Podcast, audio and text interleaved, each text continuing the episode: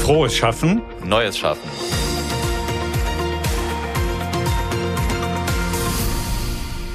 Die ESCP wird immer wieder in den weltweiten Ranglisten der besten Business Schools gelistet. Hier hat unser heutiger Gast einen Lehrstuhl für Human Resource Management und Intercultural Leadership inne und forscht unter anderem zu den Themen Diversity, Female Leadership und interkulturelles Management. Wie tickt die aktuelle Generation an Studierenden? Höher, schneller, weiter. Will hier noch jeder ganz nach oben auf der Karriereleiter oder liegt der Fokus eigentlich ganz woanders?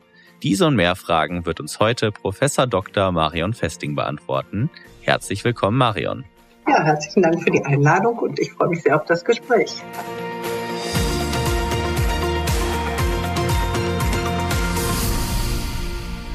Wir würden direkt mal starten mit einer etwas provokanten Frage. Und zwar, haben denn deine Studierenden eigentlich noch Bock auf Karriere? Ja, das ist eine spannende Frage. Mein Eindruck ist, Sie haben auf jeden Fall Bock auf Karriere, aber vielleicht definieren Sie das heute ein bisschen anders, als man das noch vor einigen Jahren gemacht hat. Ich hatte gestern gerade einen Kurs mit Studierenden Human Resource Management, wo ich sie befragt habe, was motiviert euch denn jetzt eigentlich am meisten, wenn ihr eure Karriere startet? Und da war ganz klar, wir wollen uns weiterentwickeln, wir wollen wachsen, wir wollen lernen. Wir möchten erstmal eine Grundlage schaffen für unsere Karriere. Ich glaube, so herausfordernde Tätigkeiten, das ist das, was die im Moment interessiert.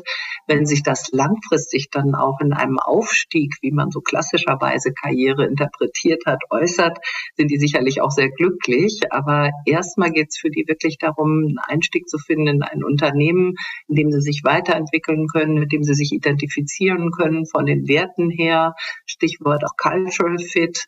Und äh, dann sind sie auch tatsächlich bereit, den Einsatz zu zeigen, den man für eine Karriere auch braucht.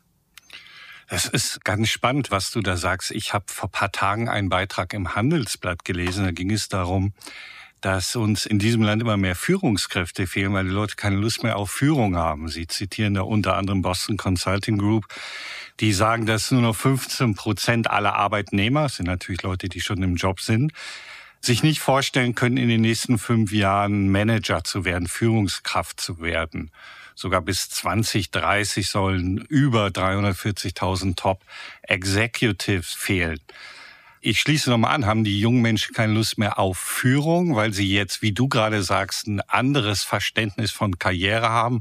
Spielt da Führung in dem Sinne keine Rolle mehr? Also die Zahlen würden ja ein Stück weit darauf schließen lassen. Mhm. Diese Zahlen, die haben wir ja schon länger, ne? dass Führungskarrieren nicht für jeden spannend sind. Unternehmen haben darauf reagiert, indem sie sagen, wir haben unterschiedliche Karrieren. Wir haben die klassische Führungskarriere und wir haben aber eben auch die Expertenkarriere. Und insbesondere im Tech-Bereich ist das natürlich auch wichtig, dass man Weiterentwicklungsmöglichkeiten für die Tech-Talente auch bietet und sie nicht dazu zwingt, quasi eine Führungskarriere zu machen. Diese Tendenz, die sehen wir sehr wohl, dass einige richtig Lust haben, Führungsverantwortung zu übernehmen. Auch das gibt es, aber dass andere eben auch sagen, ich präferiere für mich eigentlich eher so eine Expertenlaufbahn. Ja, in diesem Handelsblattbeitrag war ja so ein bisschen diese These unterstellt, Führung ist viel zu anstrengend, das passt nicht zu meiner Work-Life-Balance und man könnte natürlich dann sagen, ja, okay, dann ist vielleicht auch ein bisschen hausgemacht bei den Unternehmen. Sie sagen ja, die Expertenkarrieren sind wichtig. Wir sorgen auch nicht mehr richtig dafür, dass wir künftig genügend Führungskräfte haben. Wie gesagt, die These war auch, dass wir zu wenig haben an Führungskräften. Oder ist die unsinnig, diese These? Ich glaube nicht, dass sie unsinnig ist, aber ich glaube, was du gerade gesagt hast, vielleicht muss man auch umdenken. Ne? Mhm. Wie sieht denn eigentlich eine Führungskarriere aus? Und das ist in der Tat so. Das Thema Work-Life-Balance wird immer wieder genannt. Und häufig wird ja eine Führungskarriere auch mit durchaus vielen, vielen Arbeitsstunden verbunden. Und dazu sind tatsächlich, würde ich sagen, die Absolventen, die ich im Moment hier sehe, nicht mehr in dem Ausmaß bereit, wie das vielleicht noch früher war, sondern die Frage kommt ganz klar, wie sieht meine Work-Life-Balance aus? Wie sieht das Arbeitspaket aus? Welche Möglichkeiten habe ich auch, sag ich mal, private Träume zu verwirklichen? Stichwort Sabbatical Aber da muss man dann vielleicht auch über moderne Organisationen von Führungskarrieren nachdenken. Nicht? Es gibt ja auch sowas wie geteilte Führungsverantwortung. Es gibt Unternehmen, die da Plattformen dafür anbieten, um das auch zu organisieren, auch in größeren Unternehmen. Das ist natürlich ein bisschen leichter als in kleineren Unternehmen. Aber ich glaube, da sind tatsächlich die Unternehmen gefragt, auch neue Wege zu gehen und neue Karrieremuster zu entwickeln. Und wir haben das immer zuerst diskutiert im Zusammenhang mit Female Leadership, also mit Frauen in Führungspositionen.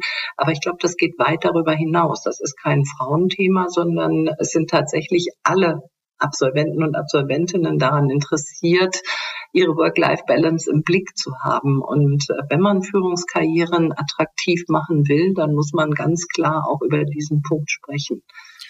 Ich glaube, das geht ja dann auch in die Richtung, so wie definiert man eigentlich eine erfolgreiche Karriere, wenn man dann vielleicht auch am Ende irgendwann zurückschaut auf sein Berufsleben, dann ist es vielleicht nicht mehr erfolgreich im Sinne von, ich habe x Aufstiege und x tausend Euro mehr nach und nach gemacht, sondern ich hatte immer noch Zeit für die Dinge, die mir außerhalb des Jobs wichtig sind. Das ist auch das, was ich jetzt gerade bei mir im Umfeld, also ich bin jetzt 30, merke, dass ich das auf jeden Fall auch immer stärkeren Fokus einnimmt. Und du hast ja auch schon so ein bisschen angerissen. Würdest du denn auch sagen, jetzt mit deiner Erfahrung der Jahre, die du auch selber schon Dozentin bist, dass sich das ganz deutlich jetzt auch in den äh, jüngsten Jahren nochmal gewandelt hat bei deinen Studierenden? Oder ist das eigentlich eher so ein schleichender Prozess gewesen? Also ich glaube schon, dass das ein schleichender Prozess ist, dass sich das nach und nach verstärkt hat. Es gab ja auch vielleicht Zeiten, in denen man das gar nicht so äußern konnte. Wenn ich eine Karriere machen möchte, kann ich ja nicht nach meiner Work-Life-Balance fragen und ob es auch mal ein Sabbatical gibt. Das kann man heute sehr wohl und das wird auch eingefordert. Und da sehen wir einfach diesen War for Talent. Im Moment ist es ja so, dass sich gut qualifizierte Arbeitskräfte auch die Tätigkeit, den Job aussuchen können. Und durch diese, sag ich mal, Machtposition hat man ja auch die Möglichkeit, etwas zu verändern. Ja, die Arbeitgeber sind froh, wenn sie gut qualifizierte Talente bekommen und müssen einfach auch Kompromisse machen, die man früher so nicht machen musste. Aber vielleicht nochmal zu dieser Definition von Karriereerfolg. Also das spiegelt sich auch in der Forschung wieder. Und zwar unterscheiden wir da zwischen objektiven Karriereerfolg und subjektiven Karriereerfolg. Und objektiv würden wir ja daran festmachen, wie oft bist du befördert worden, in welcher Hierarchiestufe bist du jetzt und ja, wie ist auch das Gehalt, wie hat sich das entwickelt dazu subjektiver Karriereerfolg orientiert sich mehr daran, wie zufrieden bist du eigentlich mit deiner Karriereentwicklung, mit den Lernmöglichkeiten, mit den Entwicklungsmöglichkeiten, die du hast. Da guckt man auf andere Kriterien. Und ich finde, das ist ein ganz wichtiger Beitrag auch aus der Forschung, wirklich zu sagen, so wie definiere ich für mich Karriere? Ist es tatsächlich so, dass ich jedes Jahr befördert werden möchte, dass ich jedes Jahr einen großen Gehaltssprung machen möchte? Oder ist es nicht vielmehr das, was wir im Moment auch viel sehen, also dieses Purpose, ne? Suchen nach Sinnhaftigkeit und sich identifizieren mit den Themen, mit denen ich mich auseinandersetze. Themen wie Nachhaltigkeit, Themen wie Inklusion sind mir einfach wichtig. Und wir sehen ja umgekehrt auch auf Seite der Unternehmen, dass die Hierarchien durchaus flacher werden. Das heißt, es gibt auch vielleicht weniger Möglichkeiten, diesen klassischen Karriereerfolg, ich steige auf über ganz viele Hierarchiestufen hinweg, so zu erreichen. Ja, also das geht miteinander einher, die Entwicklung auf der Organisationsseite Richtung flachere Hierarchien und der Fokus auch der Absolventen und Absolventinnen, dass sie eben stärker auch nach Purpose suchen, dass sie stärker diesen subjektiven Karriereerfolg fokussieren. Mhm. Ich würde noch mal ganz gern auf das Thema Führung, Entschuldigung, dass ich da so ein bisschen drauf rumhacke. Du hast ein spannendes Thema genannt, Führung in Teilzeit, andere Modelle. Oder Tandemführung ist ja auch ein Modell, über das man nachdacht, haben wir auch hier bei uns im Unternehmen, als wir die Frauenquote eingeführt haben. Dennoch merkt man natürlich so eine gewisse Haltung zu einem tendenziell, was Arbeitszeit betrifft, tradierten Führungsmodell gibt viel Diskussion über neue im Kontext mit New Work, um neue Art der Führung, aber das, das Arbeitszeitmodell scheint mir immer noch sehr tradiert zu sein. Für mich ist die Frage, wie kann man solche tradierten Modelle überwinden? Wie kann man Haltung verändern? Brauchen wir dafür feste Regeln? Stichwort Frauenquote. Da war eine Regel, die vielleicht was verändert hat. Man kann darüber diskutieren. Wie weit sind gerade für Unternehmen solche Mechanismen wichtig? Weil eine Kultur zu verändern, das dauert ja relativ lang. Wie viel Hebel hat man tatsächlich in der Hand? Und sind Regeln ein probates Mittel dafür? Aus meiner Sicht ja. Und ich sehe hier tatsächlich die Verantwortung, auch bei den Unternehmen kreativ zu werden. Ich habe ein Unternehmen vor Augen, das von sich behauptet, es würde alle Positionen, auch Führungspositionen generell als 75 Prozent Positionen ausschreiben. So, und für diejenigen, die mehr arbeiten möchte, die können das gerne tun. Für andere, die eben einfach bei 75 Prozent bleiben möchten, ist das dann die Normalität. Und ich glaube, ein solcher Ansatz, der hilft bei dem Umdenken, ne? dass man einfach nicht mehr annimmt, eine Führungsposition muss unbedingt in 100 Prozent Arbeitszeit erfüllt werden, die ja dann in der Regel auch noch mit sehr viel Überstunden verbunden ist. Ja. Und gerade wenn man sagt, ich arbeite nur 75 Prozent, das ist die neue Normalität, dann heißt das ja auch, dass man ein bisschen auf die Stunden guckt und nicht freiwillig ganz, ganz viele Überstunden macht. Also ich glaube, das sind so Maßnahmen, die zu einem Umdenken führen können, die zur Folge haben, dass man Führungspositionen einfach auch per se als eine Art Teilzeitposition sieht, wo man eben vielleicht nur vier Tage die Woche zur Verfügung steht. Und wir haben ja dazu das ganze Thema des Remote Working, also mobiles Arbeiten. Also wann arbeite ich eigentlich? Kann ich meine Arbeitszeit frei wählen? Kann ich meinen Arbeitsort frei wählen? das hängt ja auch alles damit zusammen. Und ich glaube, aus diesem Kanon von Handlungsmöglichkeiten kann eine ganz spannende Führungskarriere entstehen, wo man Führungsverantwortung hat, aber eben gleichzeitig auch die Möglichkeit hat, seine Work-Life-Balance so in den Griff zu bekommen, wie man sich das selber vorstellt, wie es vor allen Dingen, sag ich mal, die neueren Generationen sich wünschen.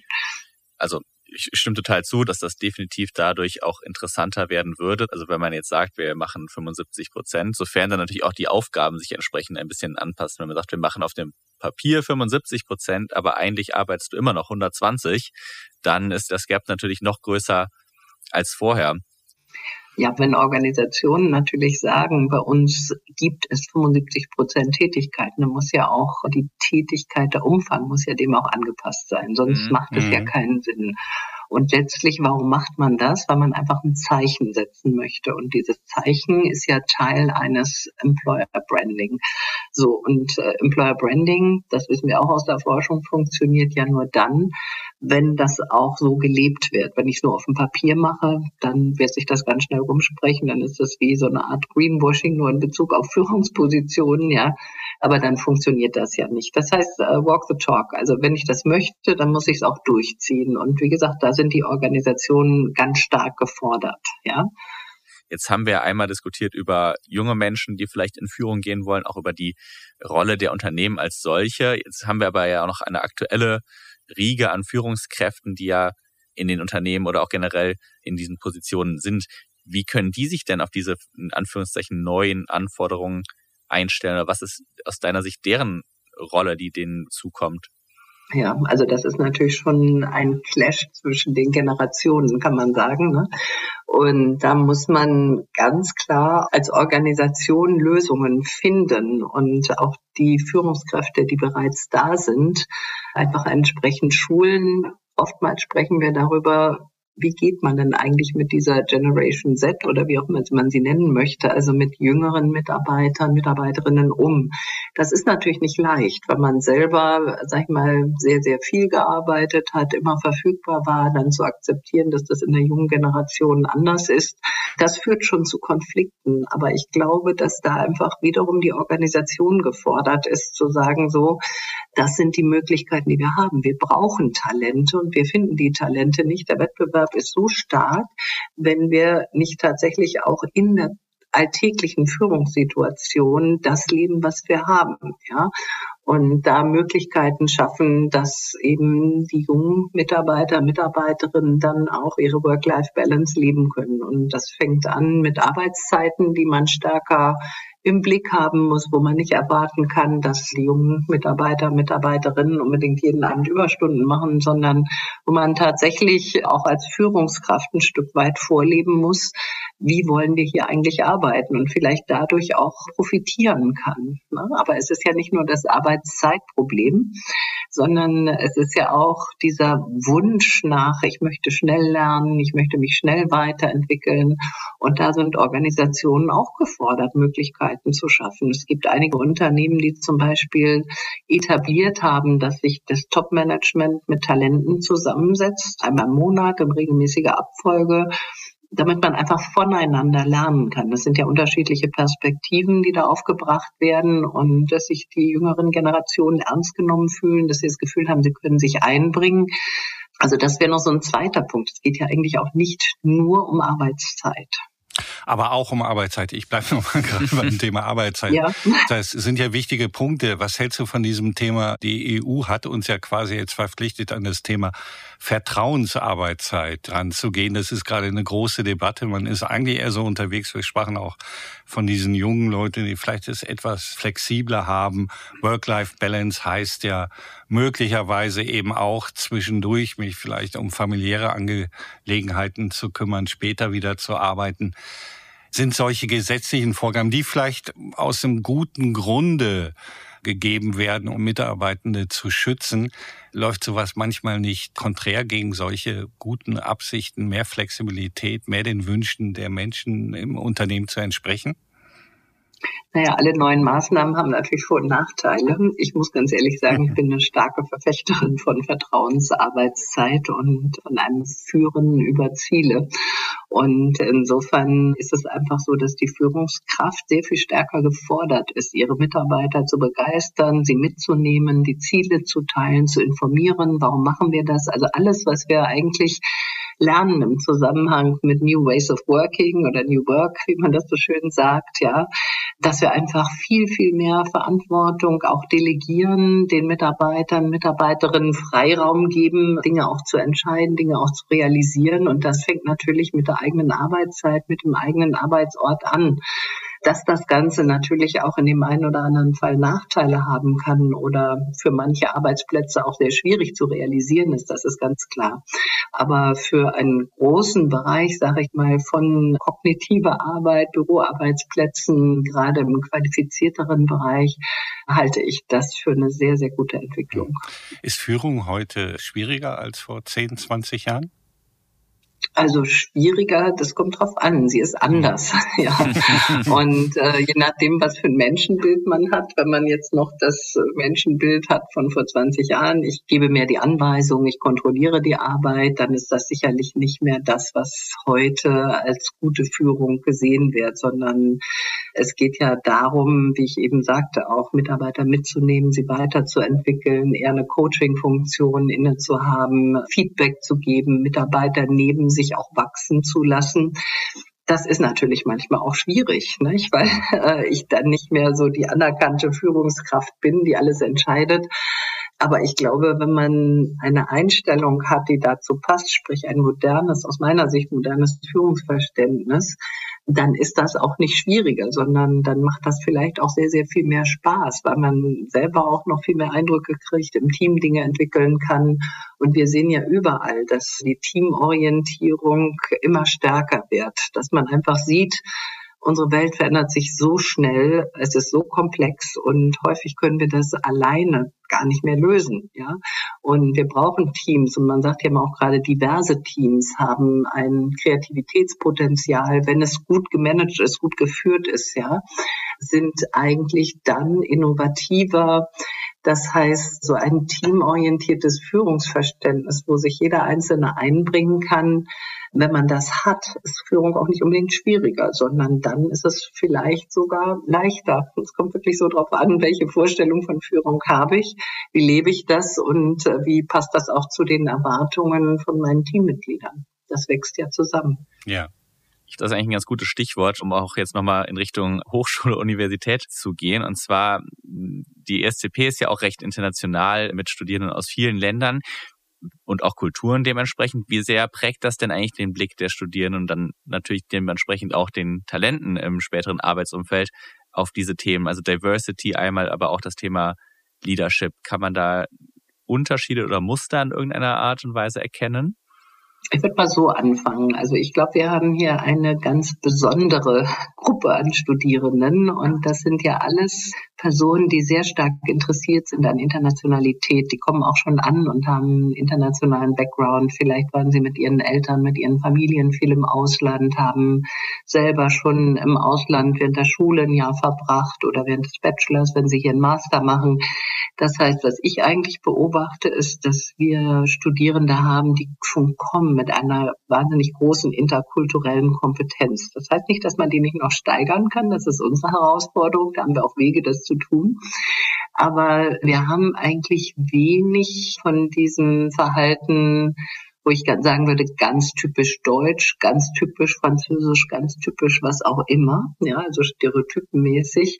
Wir haben natürlich schon bestimmte Verhaltensweisen. Man erkennt schon teilweise, dass andere Prioritäten da sind, aber gleichzeitig sind sie eben durch dieses hohe Maß an internationaler Erfahrung auch sehr gut in der Lage, sich aufeinander einzustellen und auch international später im Team zu arbeiten und auch zu führen, weil das einfach quasi schon in deren DNA mit drin ist.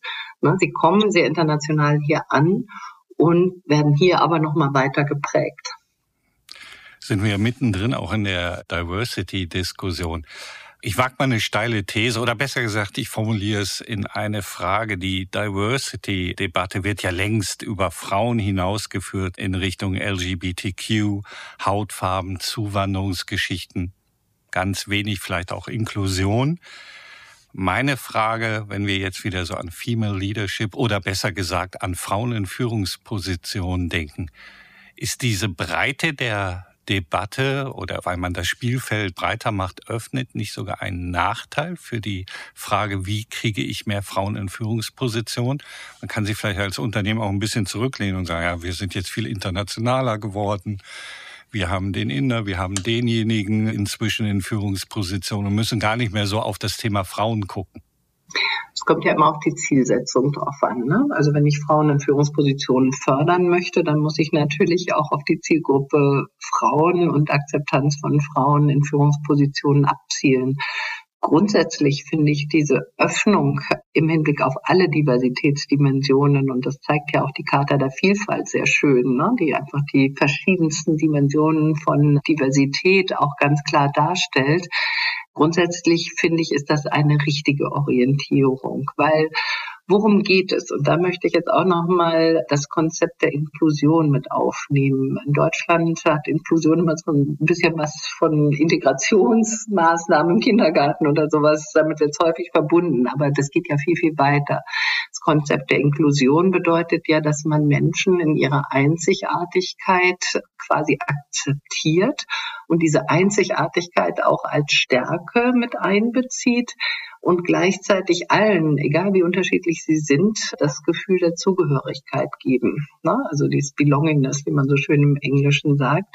Und ich glaube, das setzt eine bestimmte Haltung voraus, dass ich als Mitarbeiter, Mitarbeiterin, Führungskraft jeden Einzelnen betrachte mit den Schwächen und Stärken, die diese Person hat und da überall das Beste rausholt, indem ich einfach sage, hör mal, du gehörst zu meinem Team, was kannst du einbringen? Und wenn uns das gelingt, dann brauchen wir auch gar nicht mehr so viel zählen. Wie viele Frauen haben wir denn? Wie viele Ausländer haben wir denn? Wie viele Migranten haben wir denn? Wie viele LGBTQ-Plus-Community-Mitglieder haben wir denn? Dann geht es eigentlich darum, dass wir uns alle in der Andersartigkeit akzeptieren, das Beste daraus machen und daraus ein Team formen. Und äh, wenn wir da hinkommen, ist so viel mehr geschafft, als wenn wir uns nur auf eine Dimension konzentrieren. Deshalb würde ich nochmal sagen, also Diversitätsöffnung ist eigentlich gut. Will ich nur Frauen fördern, klar, dann brauche ich Programme dafür. Ne? Aber das sind die gleichen Mechanismen, die dem zugrunde liegen. Ja, voll unterschrieben, überhaupt keine Frage. Aber dennoch, eine Frage muss ich doch nochmal nachschieben. Man will ja Frauen fördern, ohne das andere zu lassen. Es gab die Debatte um Frauen in Führungs- oder gibt sie auch noch um äh, Frauen in Führungspositionen. Also hat man eine Quote geschaffen. Eine Krücke, aber sie kann ja helfen. Jetzt könnte ich mit der gleichen Berechtigung sagen, jetzt müssen wir aber noch zusätzliche Quote schaffen, weil wir wahrscheinlich, blicken wir auf Deutschland, zu wenig Menschen mit anderer Hautfarbe in Führungspositionen haben oder mit einer anderen sexuellen Ausrichtung wie kriege ich das dann nur hin? Ich meine, es ist ein hehrer Anspruch, dieser Gedanke, jeden in seiner Persönlichkeit zu akzeptieren mit seiner Ausrichtung. Das wäre ein guter Grundgedanke, den jeder wahrscheinlich für sich auch in Unternehmen unterschreiben würde. Aber wie kriege ich das praktisch hin? Sind dann Quoten Quatsch oder muss ich jetzt Einzelquoten einführen? Das ist mir noch nicht so ganz klar. Gibt es vielleicht auch nicht eine einfache Antwort drauf? Äh, sagen wir mal so, es gibt eine Antwort zur Quote für Frauen. Und da würde ich sagen, ich habe lange Zeit gedacht, nee, wir brauchen keine, das entwickelt sich alles so. Und irgendwann sind wir so weit, so Leider haben wir keine deutlichen Entwicklungen gesehen. Die mhm. sehen wir, seit wir die Quote haben. So. Richtig, ja. mhm. Die Unternehmen haben keine Chance. Sie müssen ihre Aufsichtsräte, ihre Vorstandspositionen jetzt stärker mit Frauen besetzen. Da gibt es ganz klare Vorgaben dafür und deshalb funktioniert es auch. So, diese Quote hat den Nebeneffekt, dass sie die öffentliche Diskussion beeinflusst. Das heißt, immer mehr Leute denken drüber nach, bilden sich ihre Meinung, ist Quote gut, ist Quote nicht gut. Aber das Thema Frauen in Führungspositionen ist prominenter geworden und dadurch ändert sich schon ein bisschen was. So. Brauchen wir jetzt Quoten für alle Bereiche? Nein. Ich glaube, das können wir überhaupt nicht leisten. Daher war mein Ansatz eben stärker in Richtung Inklusion zu arbeiten. Und es gibt ja auch Unternehmen, die inklusives Klima fördern, wo die Mitarbeiter selber, Mitarbeiterinnen Inklusionskompetenz aufbauen wo Trainingsmaßnahmen durchgeführt werden, wo es einfach aufgrund der Organisationskultur gar nicht mehr möglich ist, bestimmte Dinge zu sagen, die man vielleicht früher mal schnell so im Nebensatz gesagt hat, die sogenannten Microaggressions, ja, so ein kleines abwertendes Sätzchen über jemand mit anderer Hautfarbe, mit Behinderung, was auch immer. Das ist einfach nicht mehr erwünscht in diesen Unternehmen und wird auch sanktioniert. Und ja, das ist ein sehr langer Prozess. Aber diesen Prozess müssen die Unternehmen gehen. Und jetzt komme ich nochmal wieder zu dem, was ich am Anfang gesagt habe, wo ich unsere Studierenden gefragt habe, was ist euch denn wichtig, wenn ihr euch bewerbt bei einem Unternehmen? Und da stand in einer Gruppe ganz klar Inklusion ganz oben. Ne? Also wir wollen in ein inklusives Arbeitsumfeld kommen und wir würden es nicht akzeptieren, wir würden dort auch nicht bleiben. Und da gibt es auch Statistiken dazu. Wenn ein Unternehmen nicht inklusiv ist, dann möchten wir dort nicht arbeiten. Das heißt, es wird auch verstärkt nachgefragt. Und ja, das ist ein langer Prozess, aber ich bin der Meinung, dass gerade dieser War for Talent, wir haben zu wenig Talente, die können sich aussuchen, wo sie arbeiten wollen. Es ist eine hohe Sensibilität da in der jungen Generation für diese Themen. Das wird das Ganze auch ein bisschen pushen. Ja, und äh, wie gesagt, die Quote, ich habe damit heute kein Problem mehr. Ich würde sagen, es war mhm. gut, dass wir sie haben, auch wenn ich früher vielleicht anders gedacht habe. Aber es war gut, dass wir sie haben. Wir müssen diese Diskussion weiter anstoßen und die anderen Diversitätsdimensionen werden davon hoffentlich auch ein Stück weit profitieren. Und diese Haltung, dass man seine eigenen Kolleginnen und Kollegen sieht, beziehungsweise deren Vorteile und deren Besonderheiten positiv sieht. Wie groß muss denn der Anteil derer sein im Team, die das tatsächlich so sehen? Wenn ich jetzt ein Team habe mit 50 Leuten, reicht es, wenn es nur die Führungskraft so sieht, müssen es mehr als 50 Prozent sein, müssen es alle sein, die das tatsächlich so sehen und leben, damit man sich dann tatsächlich wohlfühlt. Weil am Ende des Tages sind ja Belegschaften in gewisser Art und Weise auch immer, ja, zusammengewürfelt bis zum gewissen Grad oder Zweck Gemeinschaften. Man kann sich ja nun mal nicht alle Kolleginnen und Kollegen aussuchen. Deswegen nochmal die Frage, wie groß muss der Anteil derer sein, die dann mit diesem positiven Bild tatsächlich zusammenarbeiten?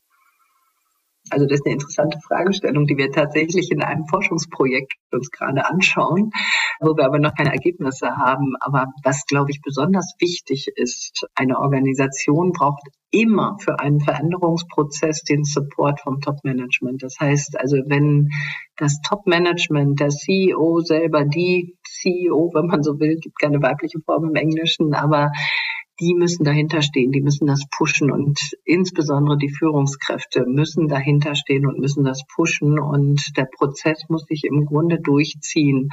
Und es muss klar sein, dass ein Verhalten, was gegen bestimmte Prinzipien verstößt, auch sanktioniert wird. Ja, einerseits von der Gruppe, aber definitiv auch vom Führungspersonal. Und ich glaube schon, wenn man das so kaskadiert, und wir haben das in einem Unternehmen tatsächlich auch begleitet, dass dann der Anteil der Personen, die tatsächlich inklusive Werte vertreten, immer größer wird. Wiederum, das ist ein Prozess, das dauert, aber es muss ganz klar von den Führungspersonen auch mit vertreten werden, sonst funktioniert das nicht. Spannend. Ich habe mal eine ganz einfache Frage, weil ich die Diskussion letztens, glaube ich, noch bei LinkedIn gesehen habe. Äh, ganz simple Frage. Wir müssen, glaube ich, auch, Roman gibt mir schon Zeichen, gleich zum Ende kommen. Ist der Arbeitgeber Familie oder geht es um Team? Ich glaube, das geht im besten Fall Hand in Hand. Ja, dass der Arbeitgeber das große Ganze ist und man arbeitet ja dran als Organisation auch kulturelle Werte tatsächlich zu verankern und zu leben. Nicht umsonst sehen wir ja im Moment gerade eine Veränderung in der Positionsbezeichnung von Personalmanagern in Richtung Head of Culture and People. Mhm. Insofern glaube ich schon, dass das ein sehr deutlicher Trend ist. Wenn das so wäre, dann wäre das ja eine große Familie, in der die Werte geteilt sind. Und umso wichtiger ist es vielleicht auch nochmal für das Team, weil das Team ist ja meine unmittelbare Arbeitsumgebung. Ich kann vielleicht noch damit leben, wenn in anderen Teams, mit denen ich nicht so viel zu tun habe, etwas anders läuft. Aber mein Team ist meine unmittelbare Arbeitsumgebung. Und da ist es natürlich nochmal wichtiger. Aber ich glaube, insgesamt muss man das große Ganze sich anschauen. Also die Organisation als Familie wäre natürlich toll. Und darin die kleinen Teams, die aber alle irgendwie zum großen Ganzen beitragen. Das klingt doch nach einem guten Ziel. Dementsprechend muss ich den Christian hier gleich mal fragen, ob er mich mal auf einen Kaffee einlädt, um mir mal unsere Familien- und Teamstimmung direkt nochmal weit weiter oben zu halten. Ich immer gerne, Roman. Ja. Keine Frage. also ja. die kleinen Dinge, die helfen dabei. Ja, eben. Hast du gehört, ja, Christian? Ah, die Expertin absolut. sagt, die kleinen absolut. Dinge helfen. Äh, beim nächsten Mal bringe ich Schokolade mit. Ja, so nämlich. Ich finde, dann machen wir diesen Podcast aber in Präsenz. Das ja, genau. Ja, absolut. Das wäre ich, genau. Herzlich eingeladen. Genau. Aber für unsere virtuelle Episode müssen wir jetzt leider schon zum Ende kommen. Es war super spannend und ich bin ja hier durch Zufall auf eure Forschungsfrage gestoßen. Also wenn es dazu was gibt, sind wir natürlich auch herzlich interessiert an den Ergebnissen. Es war auf jeden Fall super spannend, hier den Einblick zu kriegen in die Themen und ja, erstmal vielen, vielen Dank, Marion. Ja, und ganz herzlichen Dank für die spannenden Fragen, die tatsächlich ins Herz unserer Arbeit, ins Herz unserer Tätigkeiten gegangen sind, hier mit den Studierenden in der Forschung. Vielen, vielen Dank, war sehr spannend. Ging uns auch so ganz herzlichen Dank für die Einblicke und für die Inspiration. Das war's schon wieder mit einer neuen Folge von Frohes Schaffen, Neues Schaffen. Wir freuen uns schon auf unsere nächsten Gäste und wenn ihr ebenfalls Lust habt dabei zu sein, dann klickt einfach auf Abonnieren. Tschüss und bis zum nächsten Mal.